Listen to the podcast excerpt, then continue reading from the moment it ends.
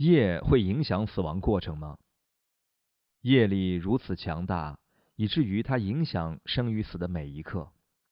如果你有非常好的业，那么无论你多么经常搬家，你总是会落脚于某个好地方；无论你多么经常登广告找新仆人，你总是会找到善良诚实的人；无论你吃什么，永远都美味可口。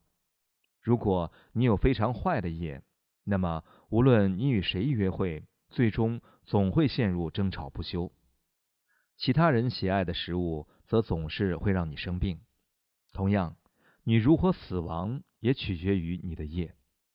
如果你有好的业，你不会抗拒死亡过程，你也不会制造任何戏剧化的场面，而是将会冷静理智的面对死亡。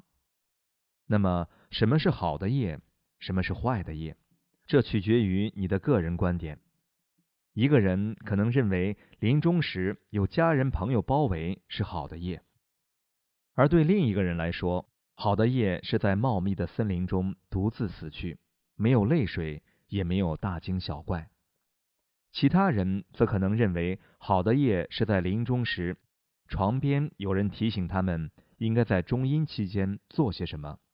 或者为他们持诵佛菩萨的名号，在整个临终过程中，业都会影响你，直到最终的消融为止。